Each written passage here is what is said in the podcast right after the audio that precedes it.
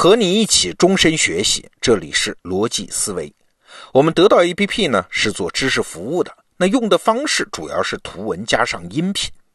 不止有一个人问过我啊，哎，为啥你们不用文字呢？我看文字更快呀。还有人反过来问，哎，你们为啥不上视频呢？视频讲知识更生动啊。哎，你们为啥只用音频加图文这种两头不靠、中间状态的载体呢？今天啊，我就用信息论的视角来跟大家聊聊这个问题。上周五的节目里啊，我说到文字传播的信息量不高。哎，比如说你跟别人说事儿，简单的事儿发个文字微信，复杂的事儿你就得用语音说，或者通电话说，或者见面说。但是请注意，上周五我讲到这个问题的时候，我那个用语啊，其实不精确啊。我说文字传播的信息量不高，这其实不对。文字作为一种通讯工具，它不是信息量不大呀，而是抗信息传播噪声的能力不强，或者换句话说，它储存的信息量可以很大，但是传播信息的效率太低了。这听起来有点费解吧？哎，为啥信息量大和传播效率高这是两回事呢？甚至是互相矛盾的两回事呢？哎，这就要说到信息论的祖师爷香农的两个洞察了。万维刚老师在《精英日课》这个专栏里面专门举过例子说明这个问题啊。下面我们就用万维刚老师举的那个例子。下面我念两条信息，你听听哪一条信息量大？第一条是这样的，叫“怎想再狠，莫地夺志，势能所其纳策同怎压？”听不懂吧？哎，听不懂就对了。这是随便敲键盘打出来的一行字，当然听不懂啊，因为没有任何意义。这是第一条信息。好，下面我念第二条信息。对这些村民来说，星期天是休息的日子，至少不需要到田里去干活。这条好懂吧？这条是从小说里面选出来的啊。那请问刚才我念的两条信息，哪一条信息量大？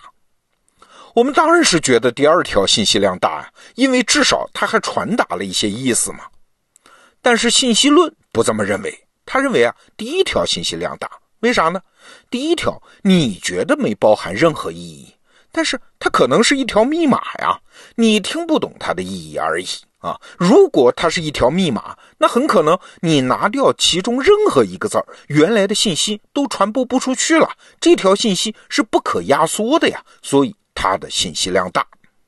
而第二条呢，你会发现其中很多字儿都是可以去掉的啊。比如说刚才我念了一大串，其实就是想说村民星期天不干活啊。你看字数缩减了三分之二，但是意义一点都没丢失。这是一条可以压缩的信息，所以说它传达的信息量小啊。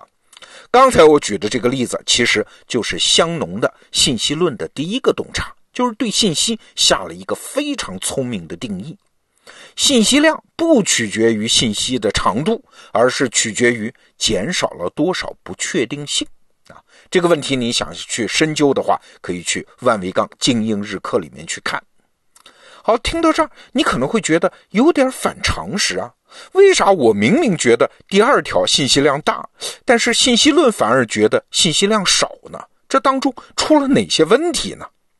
其实原因很简单，你是站在接受信息的人的立场来看问题的。信息多少，信息量大不大，其实你并不关心。你接受到多少信息，你才关心啊。其实这个问题啊，香农不是没有考虑到。香农的信息论对此也有一个重要的洞察，就是啊，信息在传播的过程中会有大量的噪音干扰它的传播。那要是想成功的准确传播，就是抵抗住这些噪音，该怎么办呢？哎，不是加强信号的强度，而是增加信号的冗余。这是香农非常重要的一个理论贡献。我举个例子啊，比如说一句英文。你随便找一个英文句子，把其中每一个单词的元音字母拿掉，你写一遍啊，你会发现，哎，我还是能读懂这个句子，问题不大的呀。这元音字母其实就是信号冗余啊。按照香农的统计啊，英文当中百分之七十五的字符都是多余的。那要是对比起来，咱们用的中文信息量就会大很多。你会发现，一本英文书翻译成中文之后，总是会薄上很多啊。中文的文言文那信息量就更大啊，甚至连标点符号这种冗余都没有的。但是你想，这是中文的优势吗？不见得呀。在传播上，英文的优势反而更大、更精准，而中文呢更模糊、更难学。哎，所以啊，开脑洞的结论来了啊，在传播信息的效率上，信息量大不是优势，啰嗦才是优势，才是竞争力。我记得看过一本书，叫《信息简史》，我们得到 APP 里有这本书的金牌版电子书啊。这本书呢，就讲到过一个很有趣的例子。英国殖民者在十八世纪来到非洲的时候，他们就很吃惊的发现，这南部非洲人他们没有什么信息传播工具啊，他们用的居然是鼓。哎，鼓这个东西能传播的信息，只能是非常简单的信息啊。但是南部非洲人居然能用鼓来传递非常复杂的信息。那他们是怎么做到的呢？哎，就是我们刚才讲的信息论的那个结论。他们用的方法叫啰嗦，比如说用鼓来传达“别害怕”啊，这是用我们的语言很容易传达的这个词儿。但是用鼓的语言敲出来的是这么一段话：把你的心从嗓子眼儿放回原处。你的心提到了嗓子眼儿，现在把它放回原处。得打出这么一长段话，才能精准传达。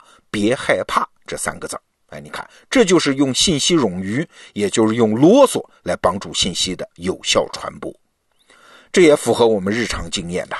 一个信息站在传播者的角度看是精准传达了，我都说明白了。但是站在接受者的角度看，往往我没有听到呀。哎，所以真实世界的信息传播往往要复制一大量的信息冗余。这就是我们经常讲的重要的事儿要说三遍吗？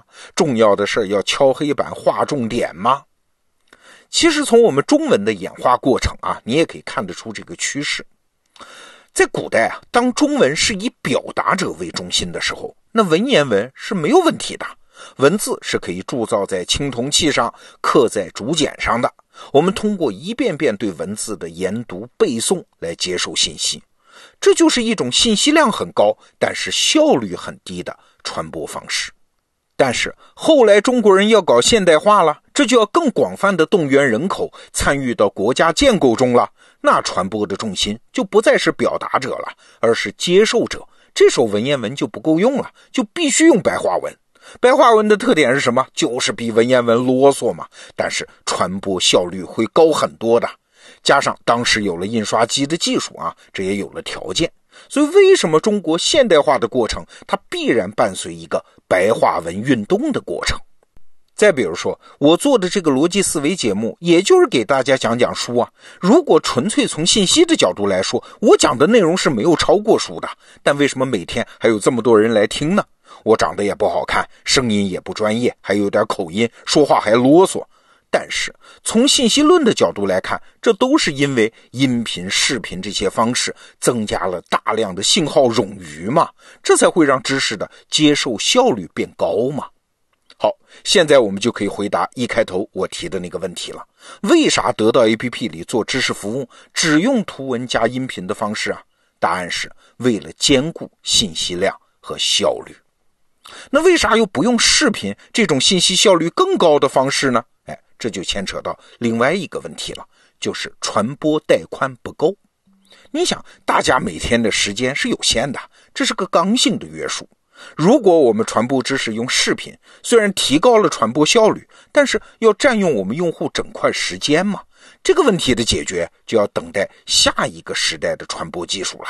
比如说脑机互联啊，就是我们的脑袋插上线就可以大量往大脑里面灌信息。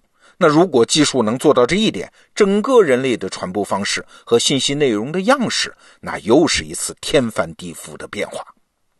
好，总结一下今天我们说的，其实我想说三层意思。第一，制约一个时代知识传播样式的底层是技术啊，准确的说就是传播带宽啊。有什么样的带宽技术，就有什么样的传播方式，这是第一点。第二点呢，传播带宽只要一扩展，信息冗余就必然出现。啊，就像今天这样，可以通过互联网分发视频和音频了。那传统的什么书本知识、印刷文化，就一定会寻求新的信息冗余方式嘛？音频、视频一起上，提高传播的效率。所以啊，很多做文字工作的人就哀叹什么人心不古啊，大家都不读书了。哎，不要哀叹，这是信息传播的必然趋势。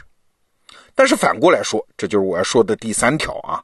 传播带宽就算是扩展了，那也是有限的。什么时候带宽都是不够用的。所以节省带宽、降低效率，但是信息量巨大的传播方式，它会始终有效。这说的就是文字啊。就像今天做音频、视频的人，也别觉得文字没用了。为啥？因为文字还是信息量最大的信息载体啊。比如说我有的时候还是会觉得看文字比看视频、听音频。接受知识来得快啊！那你看，我们只要抓住了信息论的这些基本逻辑，很多传播现象就好解释了嘛。好，这个话题就聊到这儿，逻辑思维，明天见。